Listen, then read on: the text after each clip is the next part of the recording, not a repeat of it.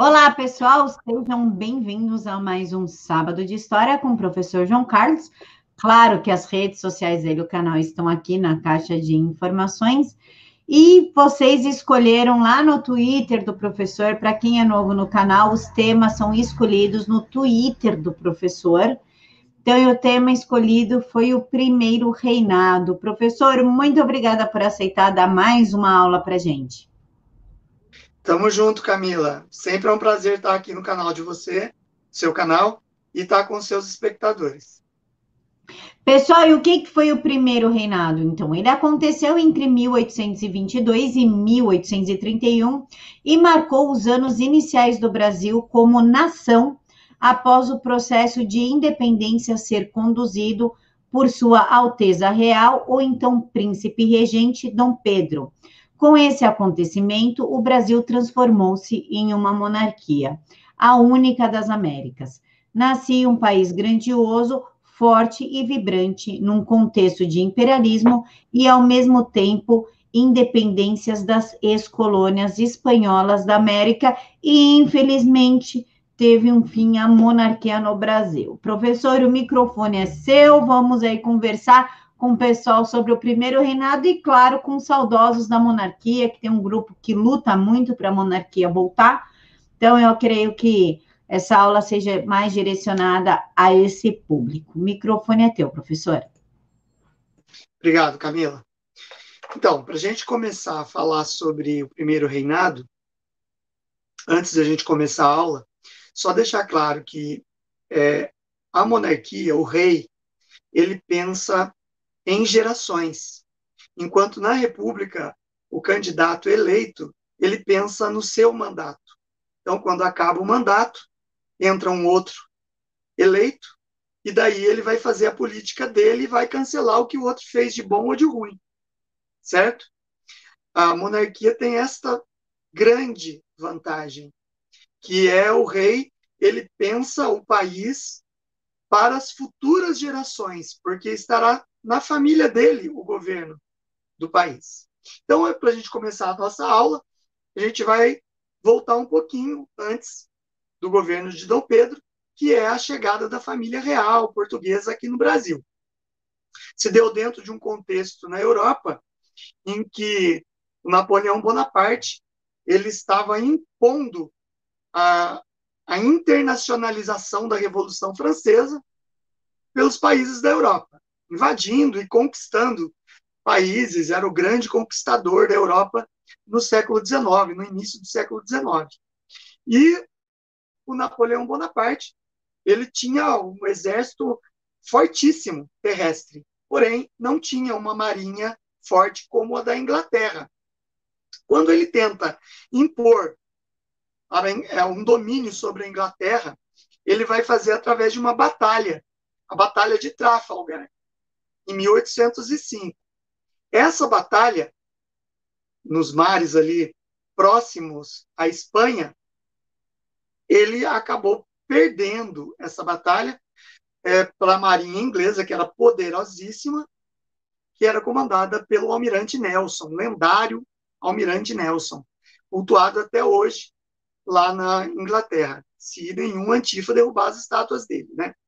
Então, assim, é, ele não consegue impor domínio sobre é, o reino inglês.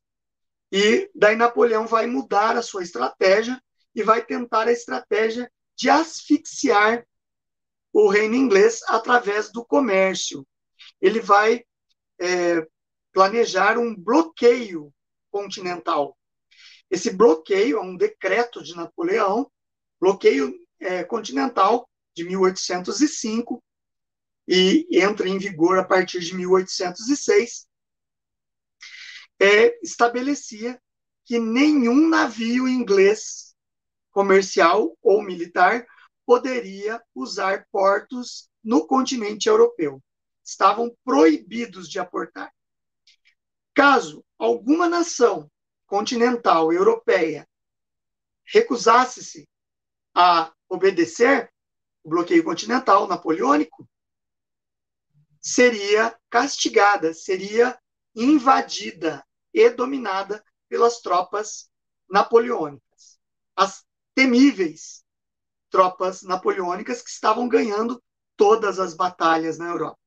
Então, os países, é lógico, aderiram. Quem já era conquistado ia seguir naturalmente esse processo, mas quem não era acabava tendo que respeitar o bloqueio continental. Acontece que o pequeno reino de Portugal, um país que tem seu litoral voltado para o Atlântico, é, não acatou as ordens do grande Napoleão Bonaparte. Era o príncipe regente Dom João que estava governando o país. Eu falo príncipe regente porque a mãe dele, Dona Maria I, a rainha de Portugal, ela é, passou por problemas psíquicos, né, de depressão e era apelidada de Maria a Louca, porque ela perdeu um filho e um marido em pouco espaço de tempo. Isso afetou a mente dela e ela acabou sendo afastada do governo português. E o filho mais velho, Dom João, é, assume essa responsabilidade como príncipe regente.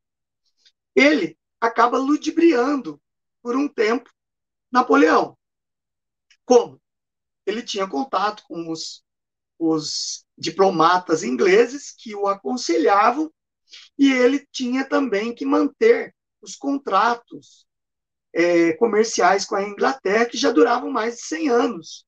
Tinha um contrato, acordos comerciais como o Tratado de Panos e Vinhos, que vinham do século XVIII, lá entre Portugal e Inglaterra, em que a Inglaterra fornecia tecidos nas suas grandes manufaturas semi-industriais para Portugal e Portugal cedia é, a sua produção vinícola para a Inglaterra. Então era um comércio muito vantajoso para a Inglaterra, que queria dar vazão para esses produtos, né? Então eles acabavam é, aconselhando Dom João em tentar ganhar tempo e furar esse bloqueio continental, não acatar. E Dom João não acatava, até existem historiadores, através de pesquisa, que mostram que documentos eram assinados por Dom João decretando que estava proibido navios ingleses de aportarem em portos portugueses, mas era apenas jogo de cena. Não eram documentos para serem levados a sérios, a sério pelos comandantes militares portugueses. Era apenas para demonstrar para Napoleão que ele estava acatando. Lógico que Napoleão tinha espiões por toda a Europa e foi informado disso, né? Que o Dom João não estava acatando. Por isso, Napoleão, é, em 1807, ele acaba assinando um tratado junto com a Espanha, um tratado é, francês-espanhol, que é o Tratado de Fontainebleau. Esse Tratado de Fontainebleau, na verdade, é, já era uma previsão napoleônica de invasão a Portugal eles pretendiam, nesse tratado, estabelecer que o exército napoleônico poderia atravessar o território espanhol para invadir Portugal, que não vinha respeitando o bloqueio continental. Acontece que depois de assinado esse tratado, Napoleão se aproveitou e tomou a Espanha também para os seus domínios, em, por volta do final de 1807, certo? E assim facilitou muito mais. Ele acaba colocando o irmão dele, José Bonaparte, como governante da Espanha. Ok? E daí ele invade Portugal. Quando ele chega nas fronteiras entre a Espanha e Portugal, o rei português já estava avisado da movimentação de tropas napoleônicas chegando cada vez mais próximas. Então, aconselhado pelos diplomatas ingleses, ele começa a organizar a corte para fugir de Portugal. É, a ideia dada pelos ingleses era fugir para a principal colônia portuguesa, que era a colônia do Brasil. Brasil, maior colônia portuguesa que ficava na América. Assim, quando as tropas é, napoleônicas comandadas pelo general Janot chegam a Lisboa, numa noite chuvosa, horas antes, toda a corte portuguesa já havia embarcado é, para rumo ao Brasil. Estima-se, não se tem documentos é, que mostrem os números reais, mas estima-se que 15 mil pessoas da corte portuguesa, entre nobres, é, militares de alta patente, alto clero português, é, foram, é, fugiram em embarcações de pequeno, médio e grande porte. Estima-se que sejam mais ou menos 200 embarcações, levando aproximadamente 15 mil pessoas, e foram escoltados pela Marinha Britânica, não correndo risco, assim, de ter uma infeliz é, encontro com navios franceses no caminho e serem atacados, certo? Então, a escolta britânica acabou é, dando essa proteção. Napoleão, é lógico que se revolta com essa situação, porque o, um rei de um país pequeno, de um reino pequeno da Europa, ludibriou o grande Napoleão Bonaparte. Os cronistas da época, que eram as pessoas que faziam as anotações históricas, que acompanhavam batalhas e faziam todas as anotações, chegam a citar que Napoleão disse, chegou a dizer que Dom João foi o único monarca é, europeu a enganá-lo. Isso é um, é um feito enorme, porque Napoleão era temido por todos e foi enganado pelo monarca é, português. Então eles saem de, de Portugal rumo ao Brasil. Saem por volta do começo de dezembro de 1807.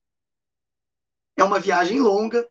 Os navios não tinham o conforto necessário para levar a família real. Não era comum uma família real viajar longas distâncias de navio é, para colônias distantes, né? Então, é, foi super desconfortável. Eles saindo de Portugal, eles iriam ter que atravessar o, o Atlântico e passar pela linha do Equador, que era um lugar é, muito quente, né? De um calor enorme, os navios todos é, com comida estocada, velha, né? Então, as condições de higiene não eram as melhores. Constantemente tinham infestações de pulgas e piolhos, porque eles levavam animais vivos para abate, para ter suprimento de carne. Então, era comum é, pulgas e piolhos. Então, é, acredita-se, relatos da, dos escrivãos das viagens, relato que houve infestação de piolhos nos navios, né? Imaginem os nobres que era comum eles usarem perucas, né? É, nesta época, é, para esconder até esse tipo de coisa. É, na verdade, as perucas eram mais do século XVIII, já estavam sendo abolidas no século XIX, já eram é, meio demodé no século XIX. Então, é, essa infestação de piolho obrigou que, o, que a família as famílias nobres que estavam viajando tendo que usar turbante porque raspavam o cabelo para tirar o piolho. Principalmente as mulheres, que tinham cabeleireiras longas. E essa viagem demorou é, mais de um mês para que eles aportassem no Brasil. A necessidade de aportar rapidamente fez com que eles aportassem em Salvador, e não na capital da colônia, que era o Rio de Janeiro. Eles aportaram na antiga capital colonial, Salvador, Bahia. Salvador tinha deixado de ser capital em 1763, na época da exploração do ouro no Brasil, por uma questão logística estratégica, a coroa portuguesa, na época, decidiu que seria melhor é, transferir a capital para o Rio de Janeiro, que tinha portos mais preparados para uma defesa, caso acontecesse algum ataque, e para o escoamento do ouro de uma forma mais fácil para a Europa, certo? Então, eles aportaram em Salvador. A Marinha Britânica cumpriu o seu papel de trazê-los em segurança. Alguns diplomatas ingleses também desembarcaram junto com os nobres e com a família real, e logo depois que eles desembarcaram e se acomodaram em Salvador, os diplomatas começaram a fazer pressão sobre Dom João para que ele assinasse o é, um tratado, né? Tratado de abertura de portos às nações amigas. O que significava esse tratado? Assinado em 1808. Foi assinado pouco tempo depois que eles desembarcaram. Esse tratado, ele é, abria os portos brasileiros a todas as nações amigas de Portugal para o comércio, o livre comércio. Lembro que antes da chegada da família real, o Brasil vivia o pacto colonial, que era o comércio exclusivo, era um exclusivismo comercial. Era o comércio exclusivo entre a colônia e a sua metrópole, que era Brasil e Portugal. Certo? Então, esse, essa assinatura do Tratado de Livre Comércio, né, de abertura dos portos, é, acaba pondo fim, suspendendo o pacto colonial, o exclusivismo comercial. E assim o Brasil começa a sentir ares de liberdade, certo? Então, como a aula não é sobre a chegada da família real, só exemplificando que isso fez com que é, o Brasil já tivesse áreas de liberdade. Depois de assinado esse tratado, houve mais um tratado em 1810, que foi o Tratado de uma Aliança de Paz, Amizade e Comércio entre Brasil e Inglaterra, fortalecendo os laços comerciais ainda mais. Esses, esses tratados é, objetivavam facilitar o comércio de produtos ingleses para o Brasil, dando vazão àquele comércio que não podia ser feito na Europa por causa do bloqueio continental. Então, o Brasil ia absorver parte desse comércio inglês. É notório, é documental que o Brasil acabou tendo uma enxurrada de produtos ingleses aqui.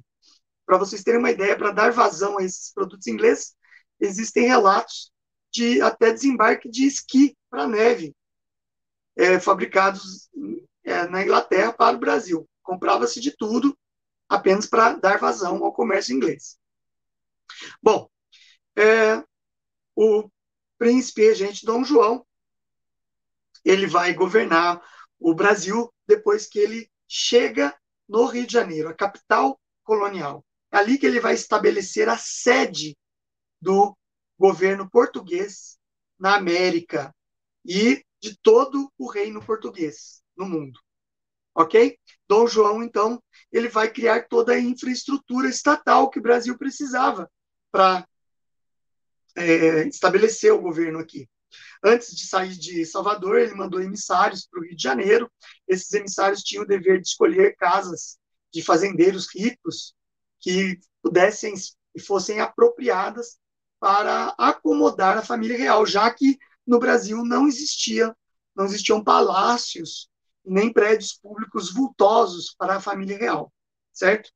Então, a, a, as pessoas do Rio de Janeiro apelidaram até os emissários que iam nas casas das pessoas ricas e faziam uma vistoria e falavam que aquela casa era adequada para abrigar membros da família real e a nobreza, e na saída eles carimbavam, punham um carimbo na porta é, com a sigla PR, Príncipe Regente. Logo, a população do Rio de Janeiro apelidou de Ponha-se na rua, porque o cara tinha, o dono daquela casa tinha um tempo, para um tempo rápido, para deixar a casa levando seus, suas roupas e seus pertences pessoais e deixando os móveis para acomodação dos nobres portugueses. Assim, o príncipe regente e sua família se estabeleceram no Rio de Janeiro, criaram toda a infraestrutura, rede de esgoto que não existia na cidade, construção de palácios, prédios públicos, primeiro museu, museu, biblioteca, é, teatro, aqui no Brasil foram trazidos pelo Dom João, né, que se preocupava muito com o aspecto cultural. A colônia não tinha esse, essa cultura elevada como tinha na Europa. Então, ele foi o primeiro a trazer isso. Também criou uma escola militar, que acabou dando origem ao Colégio Naval e à Escola Naval do Rio de Janeiro. Era uma, um colégio de formação de militares. Criou a primeira fábrica de pólvora e munições é, para fabricação de é, projéteis né, para o exército português aqui no Brasil. localizado na cidade do Rio de Janeiro, o Jardim Botânico, que era o Horto Real, com é, espécimes de plantas do, de todas as colônias portuguesas no mundo, e era um lugar de passeio nos finais de tarde, que era um costume europeu da, dos nobres, pelo Horto Real, que é o atual Jardim Botânico. Emissários submarinos para levar os dejetos do esgoto para mais além das praias, para quase alto mar, certo? Tudo isso estruturas criadas pelo Dom João. Ele criou o Banco do Brasil, primeira estrutura bancária do Brasil, foi importantíssimo. A maior fortuna é, depositada no Banco do Brasil foi do próprio Dom João. E alguns nobres que trouxeram também suas riquezas também depositaram ali. Então, o Banco do Brasil tem mais de 200 anos, ok? É, continuando com isso, ele também estabelece no Rio de Janeiro a abertura da imprensa, né?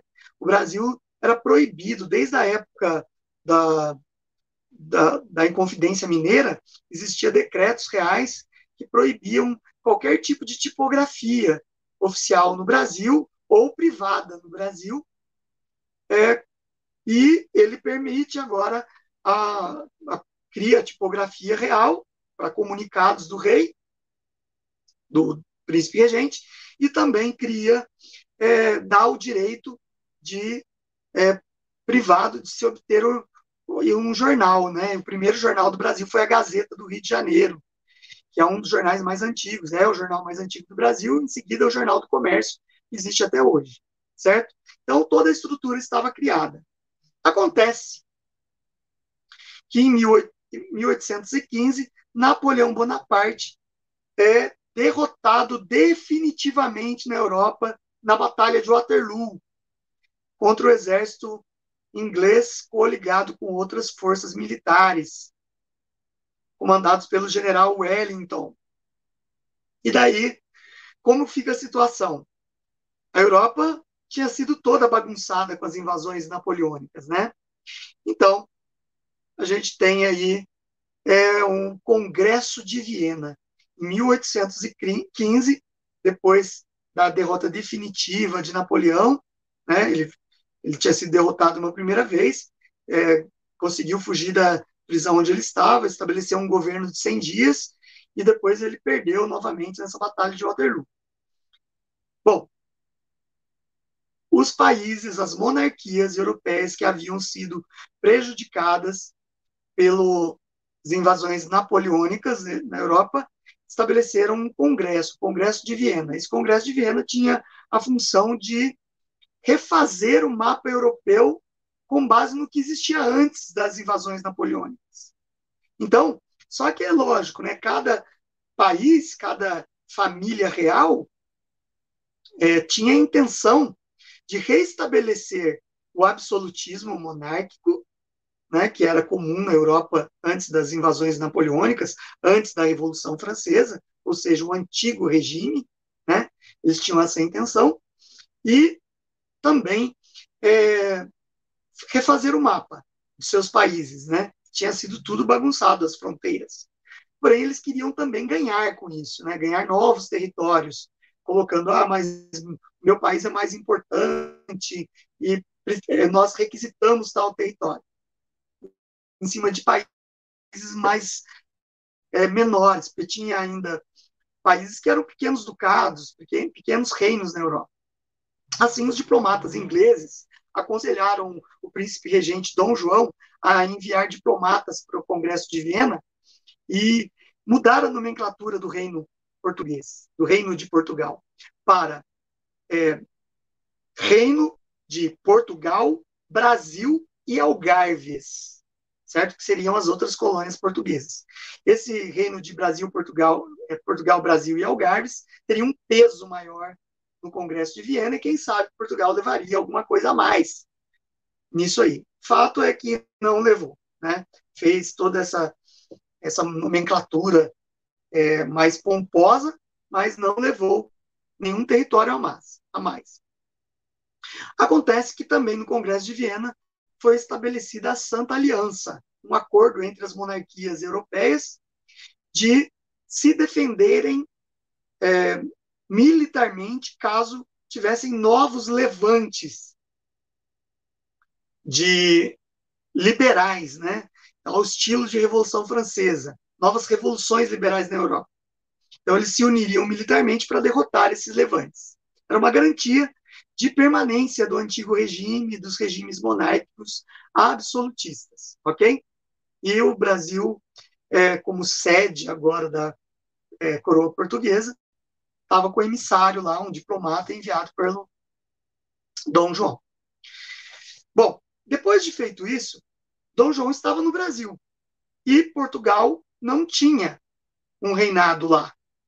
Então, quem tomaria conta do território português? O território português acabou sendo é, escolhido um protetor inglês, um lord inglês, um lord general inglês, para administrar Portugal com a ciência e também a permissão de Dom João. Esse lord foi William Carr Beresford, que também lutou nas guerras napoleônicas, era um herói é, inglês, e ele acabou sendo administrador de Portugal, enquanto o rei português não voltava. Essa questão de colocar um protetorado, um protetor inglês em Portugal, não caiu bem para é, a classe comerciante rica de Portugal. Não viram com bons olhos isso, e os militares portugueses que acabaram ficando lá em Portugal também não viram com bons olhos isso. Isso acabou tendo levantes lá em Portugal, que eram abafados pelas tropas inglesas, mas até que em 1820 houve a Revolução do, Liberal do Porto, né, da cidade do Porto. E essa, esse levante acabou conquistando é, o poder lá em Portugal e expulsando os militares ingleses, inclusive o Beresford, né?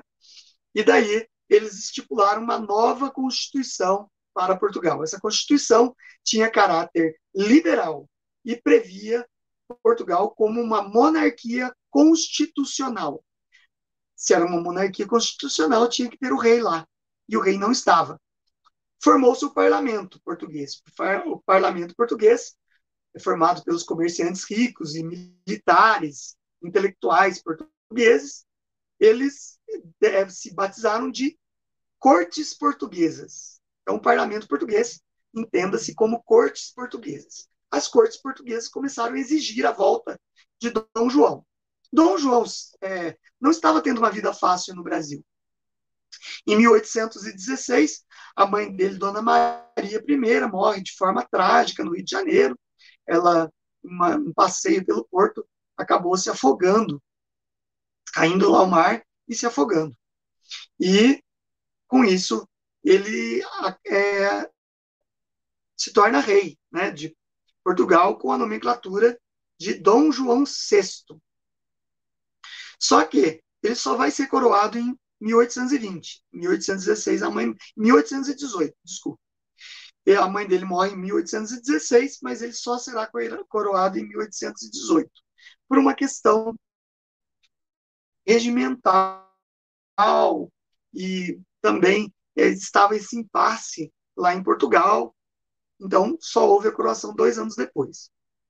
Ele também, a vida dele não estava fácil aqui, porque teve, teve a Revolução Pernambucana de 1817, feita por grandes fazendeiros de cana-de-açúcar, que estavam perdendo o seu poder e estavam lutando por uma república. Né? Lembrando que o Brasil era o único país que é, ainda não era uma monarquia estabelecida aqui, mas estava com um rei entre várias repúblicas na América, certo? Todos os países da América do Sul estavam adotando repúblicas quando se libertavam da sua metrópole. Ele, o Dom João esmagou a Revolução Pernambucana de 1817 violentamente, é, invadiu a província de Sacramento no sul do Brasil, isso já em 1810, 1809, 1810. Ele invade também a província de Sacramento, que mais tarde seria chamada de província cisplatina, e mais tarde seria de, das cortes portuguesas decretarem o trono vago em Portugal. Assim, Dom João decide retornar a Portugal para jurar obediência à Constituição é, monárquica portuguesa, a monarquia constitucional, e também é, jurar obediência às cortes portuguesas, certo? Só que ele sabia que as intenções das cortes portuguesas não era só que ele voltasse para lá obedientemente à Constituição. Era também uma tentativa de recolonizar o, a, o Brasil, ou seja, retornar o Brasil à condição de colônia. Dom João sabia que isso não iria acontecer mais. Por quê? Porque o Brasil experimentou o gosto da liberdade, de ser a sede e não ser mais colônia. Existiam grandes movimentos aqui dentro do Brasil, separatistas, que queriam transformar o Brasil em república, ou se não a região onde eles atuavam em república, e também existiam vários movimentos que queriam a independência do Brasil frente a Portugal. Então, Dom João era um monarca inteligente, conhecedor desses problemas.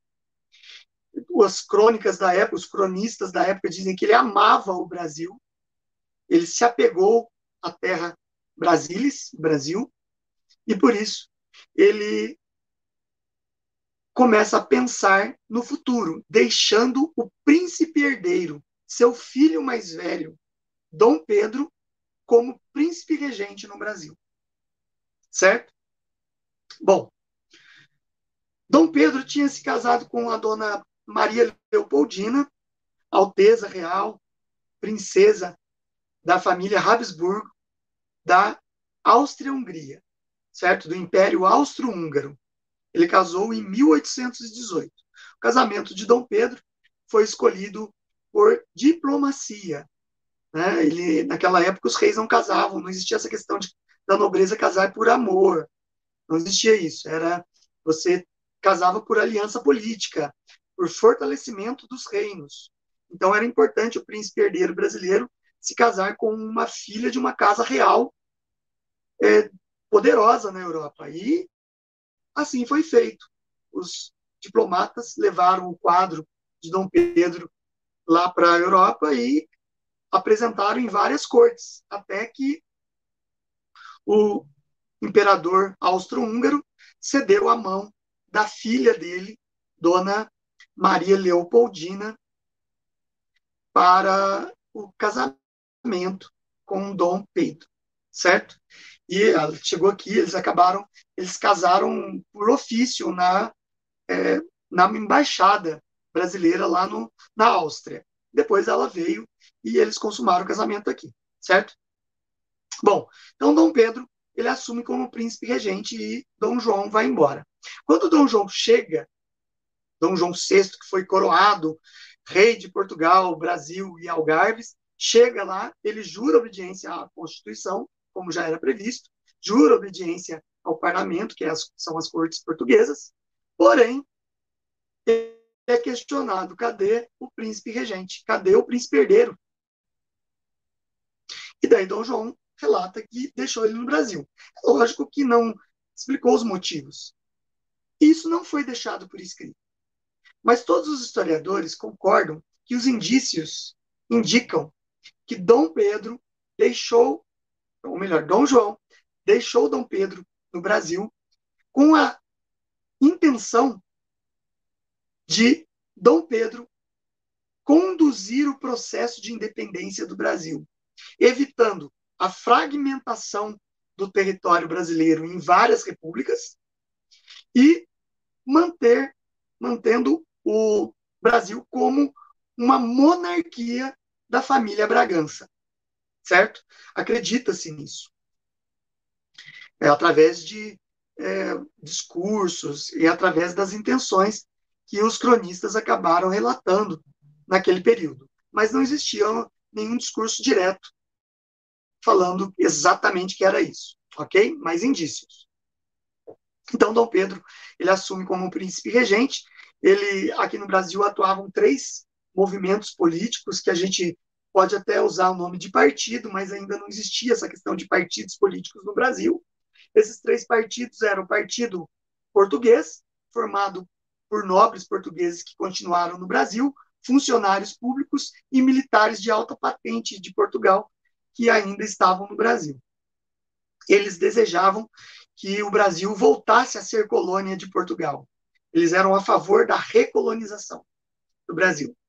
O outro movimento, outro partido que tinha no Brasil, era o Partido Brasileiro. O Partido Brasileiro era formado por uma aristocracia brasileira, geralmente donos de terra. Comandante do Partido Brasileiro era um é, nobre é, fazendeiro de Santos, que é o nosso patriarca da independência, José Bonifácio de Andrada e Silva, que vai ser uma figura importantíssima, tinha uma grande influência sobre o Dom Pedro.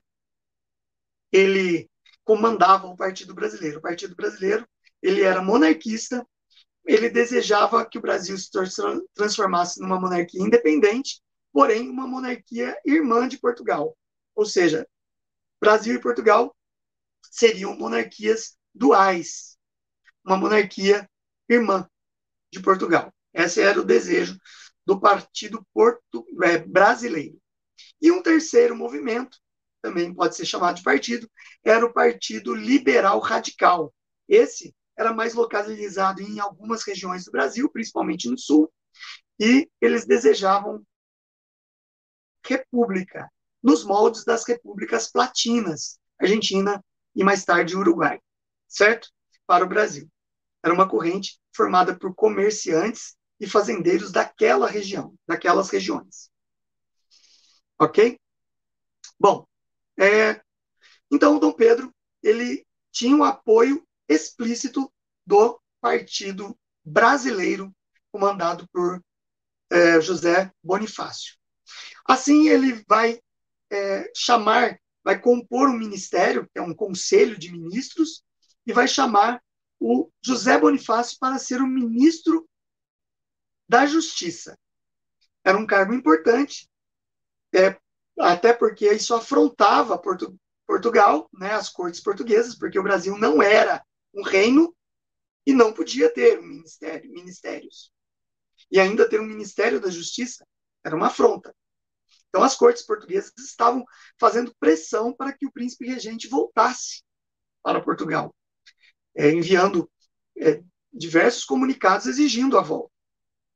E Dom Pedro é, relutava em vir. O, nesse contexto de pressão, as cortes portuguesas acabam falando que o príncipe regente era exigida a volta dele, caso não voltasse, é, poderia ter consequências desagradáveis. Os militares portugueses no Brasil poderiam é, ter que conduzi-lo à força a Portugal. Assim, é, é, o Partido Brasileiro acabou se movimentando na cidade do Rio de Janeiro, que tinha mais ou menos 20 mil habitantes naquela época, e colheu assinaturas para o movimento. Colheu 8 mil assinaturas é, pedindo, através de um documento, que Dom Pedro ficasse. Daí, no dia 9 de janeiro de 1822, Dom Pedro, ele depois de pensar muito sobre o assunto e ver que a, a população queria que ele ficasse, ele vai até a sacada do palácio e o povo aguardando um pronunciamento dele, e ele diz aquelas célebres é, palavras, né? Se é para o bem do povo e felicidade geral da nação, diga ao povo que fico. A partir daquele dia, o dia 9 de janeiro de 1822, é chamado de o Dia do Fico. O brasileiro não tem costume de é, guardar datas e nem festejar momentos importantes da nossa história, né? Mas esse foi um momento muito importante, porque Dom Pedro decide definitivamente tomar as rédeas do processo de independência do Brasil a partir daquele momento. Então, o, tomado as rédeas, ele decide ficar é para ir para a luta. Então, o José Bonifácio, como ministro da Justiça, ele vai criar leis aprovadas por Dom Pedro. Uma das leis mais polêmicas foi a lei do cumpra-se. A lei do cumpra-se dizia o seguinte, que todas as leis vindas da corte portuguesa, das cortes portuguesas para o Brasil, tinham que passar pelo crivo do príncipe regente. Ele podia aceitar ou rejeitar aquela lei. Isso era uma afronta aos, às cortes portuguesas, certo?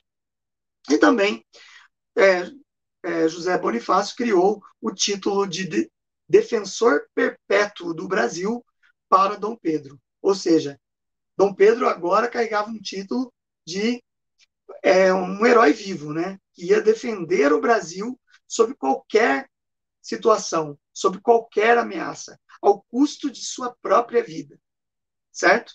Então ele recebe esse título importante decretado por José Bonifácio, através do Ministério da Justiça. Bom, as cortes portuguesas não aceitaram isso de maneira nenhuma, né? Nesse ínter que eles souberam deste, de, desses decretos lá no, na colônia, eles começaram a enviar é, emissários com documentos é, agora ameaçando uma invasão portuguesa no Brasil, caso o príncipe não voltasse para Portugal. E assim, o príncipe regente, resolvendo problemas políticos, viaja para São Paulo, é, meados do, de 1822. Certo? E a situação política pegando fogo. O Brasil passava por uma crise política, né, que era essa, a, os funcionários públicos que eram portugueses eram do partido português, é, os militares de alta patente do Brasil eram do, é, também portugueses, não apoiavam Dom Pedro.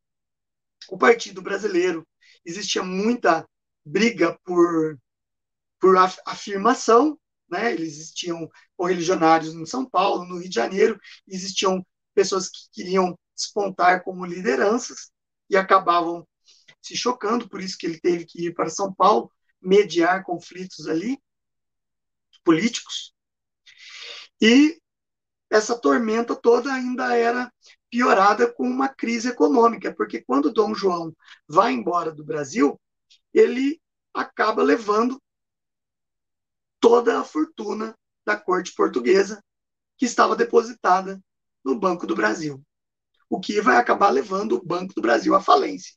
Né? Ele sofre sua primeira falência no governo de Dom Pedro, certo?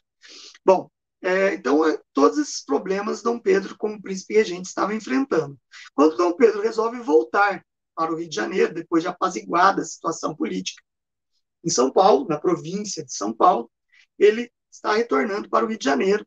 Ele está com a sua comitiva real é, descansando, dando água aos cavalos, à beira do riacho Ipiranga, quando ele é abordado por mensageiros vindos do Rio de Janeiro. As cartas traziam várias cartas, cartas das cortes portuguesas com a ameaça clara de invasão caso ele não voltasse a Portugal, e também cartas de aconselhamento do José Bonifácio e da princesa regente Dona Leopoldina. E nessas cartas de aconselhamento, os dois declaravam total apoio a Dom Pedro para que ele tomasse as medidas cabíveis que o Brasil deveria ser independente. Assim conta a história. Dom Pedro, então, num acesso de fúria, ele é, sobe no seu cavalo e reúne as tropas ao seu redor, embaia, pega a espada, levanta a espada e profere que as cortes portuguesas querem nos escravizar. E tira os laços com as cores de Portugal do seu chapéu, joga ao chão e exige isso da sua tropa, fala laços fora, soldados, e empunhando a espada ele grita é, independência ou morte, que é o chamado grito do Ipiranga, certo? Muitos é, historiadores brasileiros duvidam que isso tenha acontecido, mas é fato que toda a história é construída e é possível que isso tenha acontecido certo? De uma certa forma, é heróica, é uma visão heróica da independência do Brasil, certo? Bom, Dom Pedro chega é já aclamado como rei no Rio de Janeiro, porque as notícias o precedem, né? O mensageiro que assistiu tudo aquilo volta e já anuncia que foi é, proclamada a independência do Brasil. E daí ele é aclamado nas ruas, hum, por multidões, como já rei brasileiro, né? Rei é, do Império Brasileiro. Isso só vai se confirmar dois anos mais tarde, é, quer dizer, dois meses mais tarde, é, em, na verdade é um mês e pouco mais tarde, em outubro de 1822, quando ele é aclamado oficialmente, através de documentação, como imperador do Brasil. E tem o seu título é, juntado ao nome, como Dom Pedro I, imperador do Brasil, certo? A coroação só acontecerá em dezembro. Leva um tempo para todas as formalidades e ele foi só coroado no dia 1 de dezembro de 1822. Ok? Bom, decretada a independência, é, agora ele tem a, o abacaxi na mão. Né? O Brasil com uma crise econômica tremenda. É, começa a negociação com Portugal, mas ao mesmo tempo começa uma guerra interna também porque Portugal não aceitava o Brasil ser independente. Então, as tropas portuguesas aqui, principalmente os militares de média e alta patente que eram de Portugal, se rebelam em vários estados brasileiros e começam uma guerra de independência, que vai durar até mais ou menos 1824. Essa guerra de independência, nós tínhamos soldados e pessoas que estavam se alistando, brasileiros, que estavam se alistando para lutar, mas nós não tínhamos comandantes. Então, Dom Pedro ele acaba contratando mercenários, antigos generais de exércitos napoleônicos e até de, do exército inglês, que aceitavam vir lutar por dinheiro. Então, eram mercenários que vinham aqui. Ele contratou dois expoentes, um expoente do é, militar é, do exército napoleônico, o general Labatu, e um expoente do exército inglês, general Cochrane, certo? Os dois generais vão usar táticas com as tropas brasileiras contra os portugueses e vão esmagar essas tropas em vários estados. É, aconteceram é, no, na Bahia, no Pernambuco, no Pará, várias ações violentas. Ele acabou debelando essas tropas portuguesas e venceu a guerra de independência. Nos bastidores, a diplomacia trabalhava com Portugal, tentando entrar num acordo em que Portugal reconhecesse a nossa independência. Ah, os Estados Unidos estavam em plena política Monroe, a doutrina Monroe, que é, tem como frase base a América para os americanos, querendo afastar as influências europeias aqui da América. Então, o presidente Monroe ele foi o primeiro a reconhecer a independência do Brasil, seguido depois pelo México, certo? Portugal, em 1824, ele acaba aceitando a independência, reconhecendo a nossa independência, mediante uma indenização vultosa, em milhões né, de libras esterlinas, que era o dinheiro mais valorizado da época certo? E o Brasil é, acabou pedindo empréstimo inglês para pagar essa indenização e acabou sendo a primeira dívida externa brasileira a partir daí. É, o Dom Pedro, então, agora estava com o Brasil independente. Foi convocada uma Assembleia Constitucional para formular a primeira Constituição do Brasil em 1823. Então, a Assembleia foi constituída no Rio de Janeiro, né? Vários é, fazendeiros, é, intelectuais, comerciantes ricos, juristas, acabaram compondo a Assembleia Constituinte, que era composta por 90 constituintes, certo? Escolhidos pela população. é, esses constituintes, então, eles se reuniam para fazer a, a nova Constituição. Acontece que existia muita influência liberal nessa Constituição. E também a Constituição corria um sério risco de tirar os poderes do monarca, do imperador, Dom Pedro. Então, é, as discussões era criar mecanismos para que o imperador, na verdade, não governasse, ficasse limitado pelo futuro Congresso Nacional, que eles escolheriam um estilo de primeiro-ministro para governar o Brasil.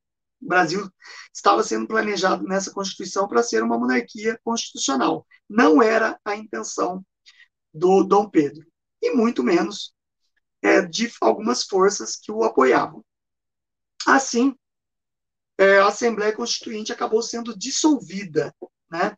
Dom Pedro ele tinha correligionários que compunham as discussões, sendo avisado do que estava sendo feito, ele mandou as tropas imperiais cercarem o prédio onde estava sendo realizada a Assembleia né, Constituinte e deu um ultimato para que eles saíssem do prédio. Eles trancaram as portas por dentro, se declararam em Assembleia Permanente até terminar o texto da Constituição. E é, essa, viraram a noite fazendo o texto da Constituição, foi chamada de a noite da agonia até, porque eles não sabiam se ia terminar a Constituição antes que o dia raiasse, era o prazo dado por Dom Pedro. O dia raiou, Dom Pedro mandou invadir o prédio. Invadiu o prédio, aquela Constituição estava anulada. Essa Constituição foi apelidada de Constituição da Mandioca, porque eles estabeleceram como é, voto censitário a riqueza dos fazendeiros com base em hectares de plantação de mandioca, para saber o que isso significava na época, né? Isso significava que eram fazendeiros muito ricos. Então, foi apelidado de Constituição da Mandioca.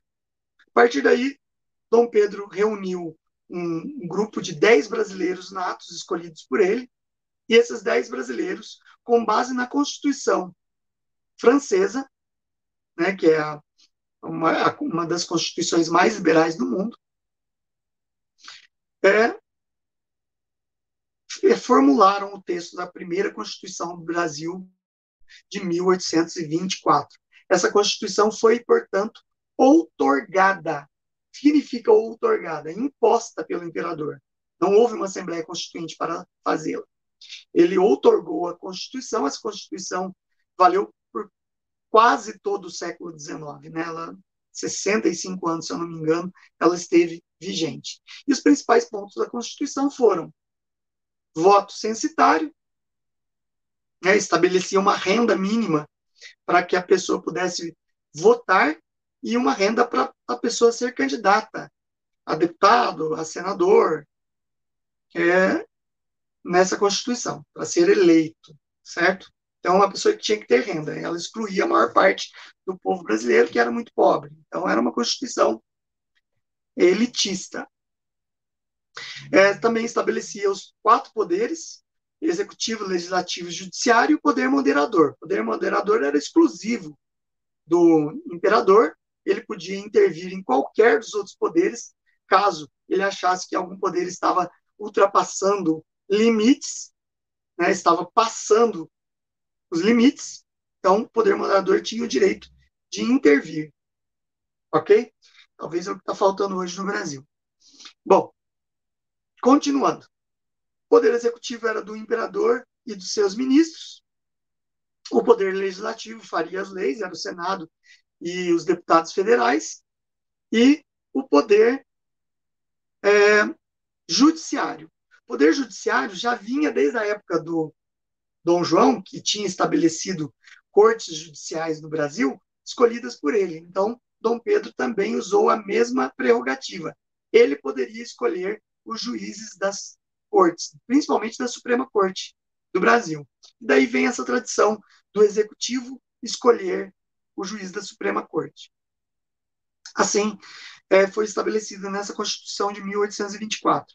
A Constituição não abarcou é, liberdade para escravos, porque isso desagradaria, desagradaria, a elite rural, né, que estava tendo bastante representatividade na política brasileira.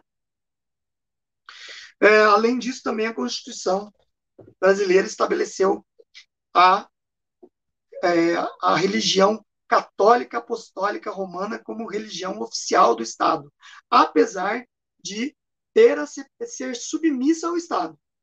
Então, a religião católica apostólica romana era a religião oficial, porém, ela tinha que ser submissa ao imperador. Isso é chamado de lei do padroado, certo? Então, ele tinha a prerrogativa de comandar é, a igreja aqui no Brasil. Isso era uma prerrogativa até napoleônica, tinha isso na Europa também. Ok? Porém, é, essa questão de religião, as outras religiões que, porventura, a minoria brasileira tivesse, ela poderia ser praticada em âmbito familiar, dentro das residências, ok? Não em âmbito público. Bom, é, Dom Pedro teve problemas a partir dessa Constituição. Nós temos aí uma revolta, que é a Confederação do Equador no Nordeste brasileiro, que é advinda daquela Revolução Pernambucana de 1817, que Dom João teve que combater. Os líderes tinham sido presos, mas agora eles estavam soltos e organizaram essa Confederação do Equador. É chamada Confederação do Equador porque eram os estados do Norte e Nordeste que estabeleceram é, as revoltas e que a linha do Equador estava bem próxima ali, certo? Então era a Confederação do Equador. Eles desejavam romper com o Brasil, separatismo e colocar uma república constitu com constituição liberal nos estados. Dom Pedro mais uma vez teve que agir uma força repressora violentíssima. Foram meses de batalha, os líderes agora foram presos e executados por alta traição. Lesa majestade, que era chamado. Ok? Bom, não foi só, foram só esses problemas. O Brasil passava ainda a crise econômica advinda da fortuna do que estava depositada no Banco do Brasil, que levou à falência o Banco do Brasil. Então, Dom Pedro teve que reinaugurar o Banco do Brasil. Né? Para poder estabelecer negócios aqui no Brasil. Acontece que desde 1767 o café estava entrando no Brasil. Ele entrou pela Guiana Francesa, trazida por um português chamado Francisco de Melo Palheta. Ele trouxe as primeiras mudas, que foram testadas no Nordeste e no Norte do Brasil, mas o clima e o solo não eram os ideais, e depois elas foram trazidas para a região Sudeste, onde elas se adaptaram melhor. O Brasil estava num momento de transição econômica, de monocultura.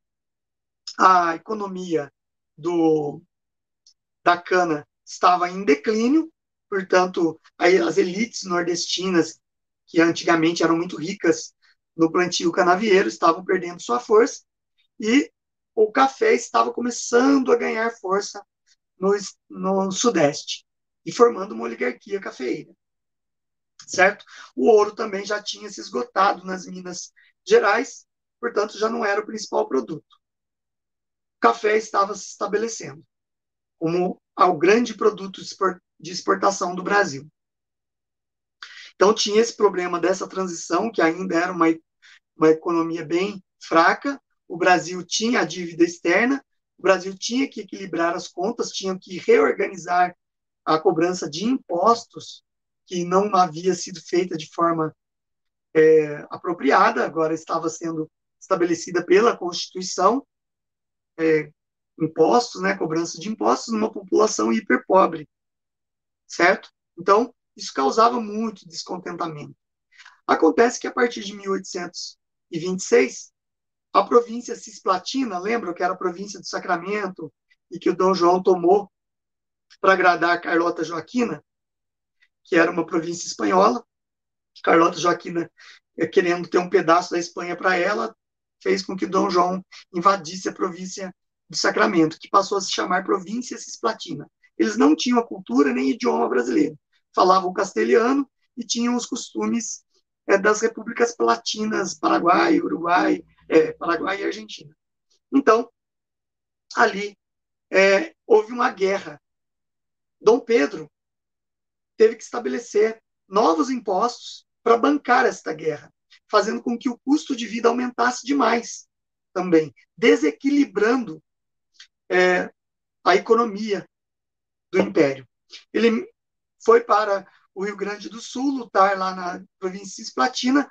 O Brasil acabou perdendo a guerra e a província Cisplatina se tornou independente com o nome de República Oriental do Uruguai, certo? Então isso já foi péssimo para o Império e também péssimo para é, a popularidade de Dom Pedro. Dom Pedro I volta para o Rio de Janeiro, ele já estava sofrendo várias críticas, houve também o um problema, é, as, as, convulsões internas né, que estavam acontecendo. Um jornalista é, chamado Líbero Badaró foi assassinado em São Paulo e descobriram que correligionários de Dom Pedro que haviam assassinado queriam ligar o nome de Dom Pedro a ele, e isso causou furor em vários é, opositores.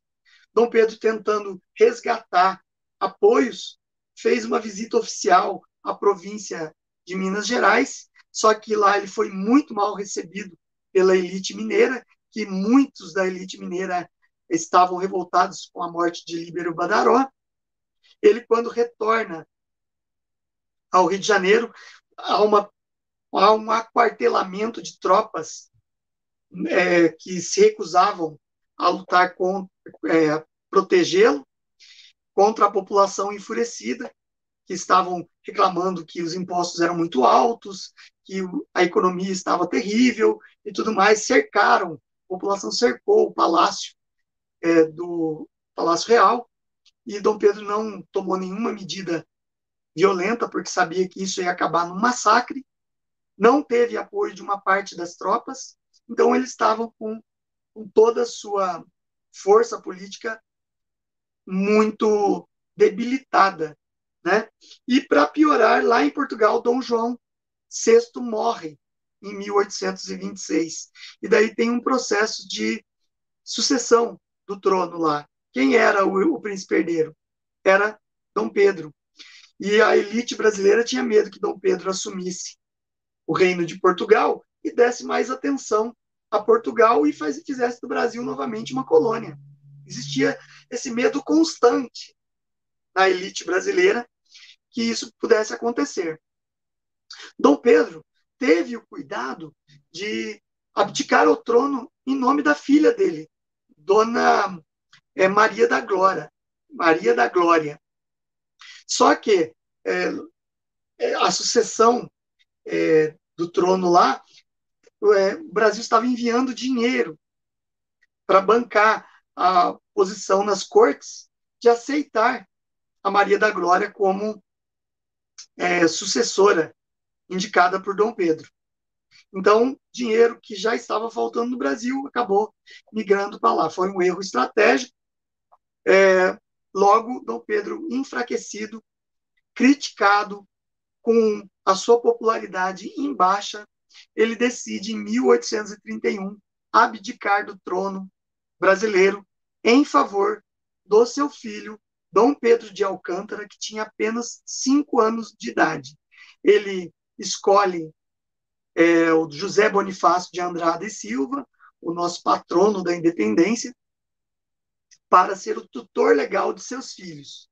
E ele acaba indo embora para Portugal, até porque o irmão dele, Dom Miguel, que assumiu o trono como príncipe regente, porque a filha dele, Dona Maria da Glória, estava ainda era uma infante, não tinha idade, e o Dom Miguel I, ele usurpa o trono lá em Portugal. Então, Dom Pedro acaba indo lutar lá para reaver o trono em nome da filha.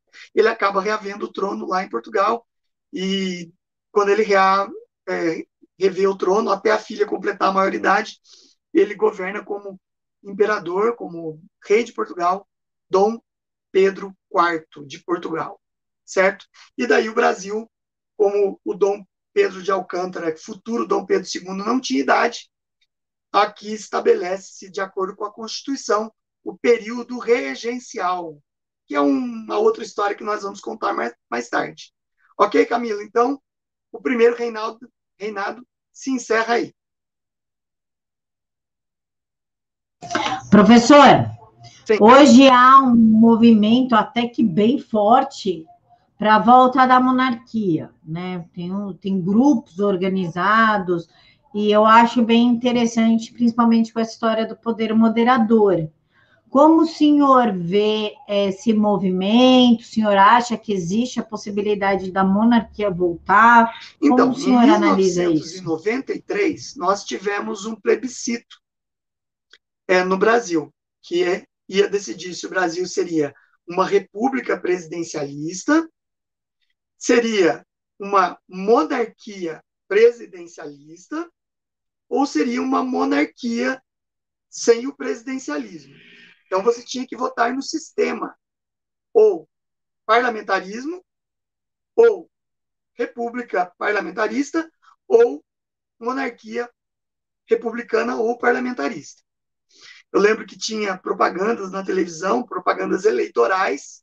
Naquela época não existiam as redes sociais, é lógico.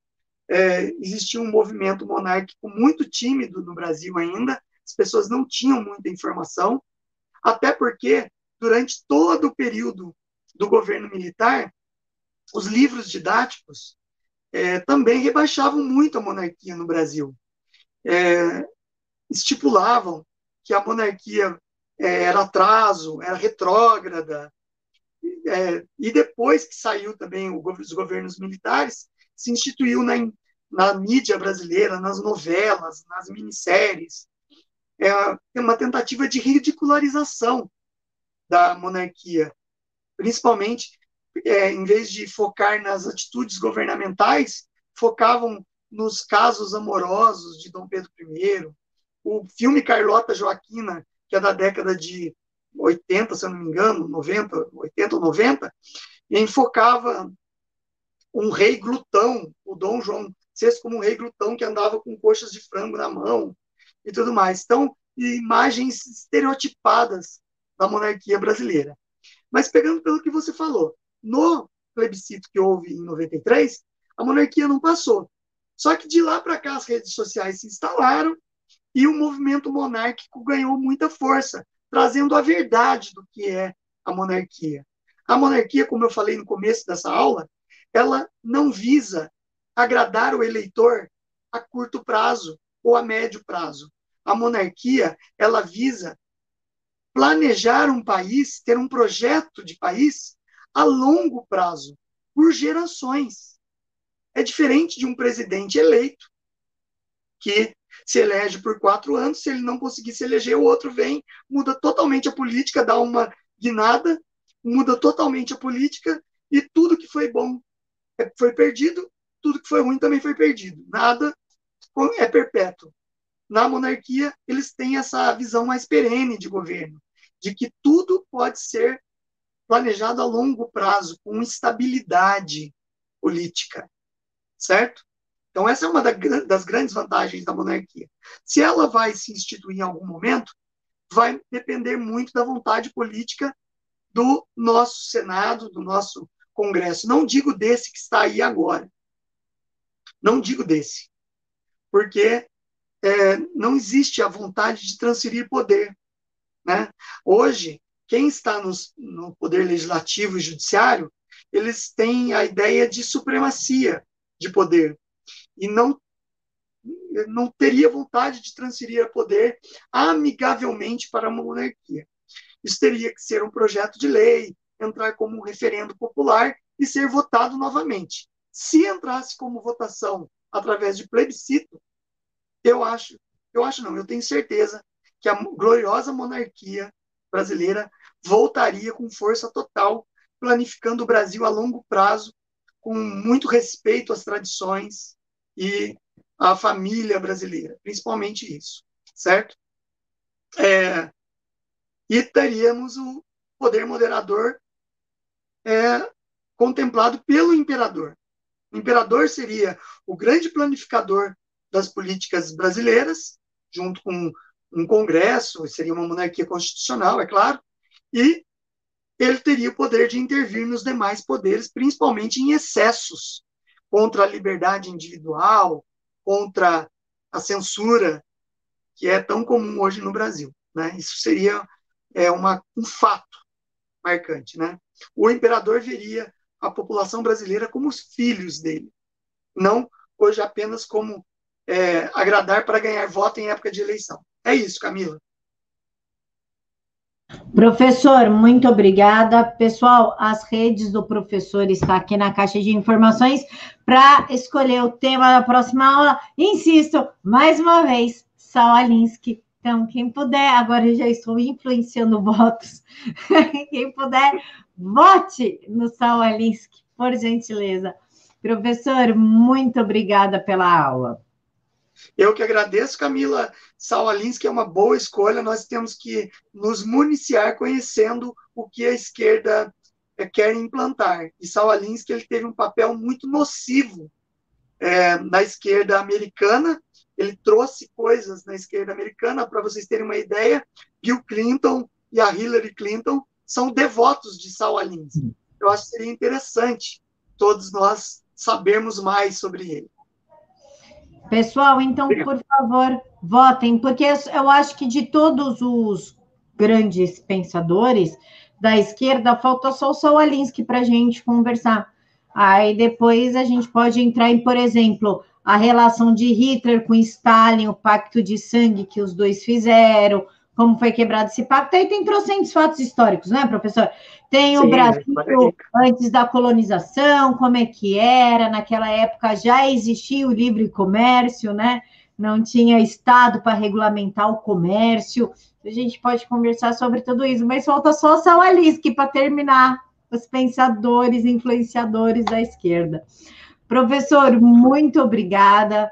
Um beijo no seu coração por disponibilizar aí o sábado para ensinar a gente, sem ganhar nada por isso. Muito obrigada mesmo. Eu que agradeço, Camila. Prazer estar aqui com vocês.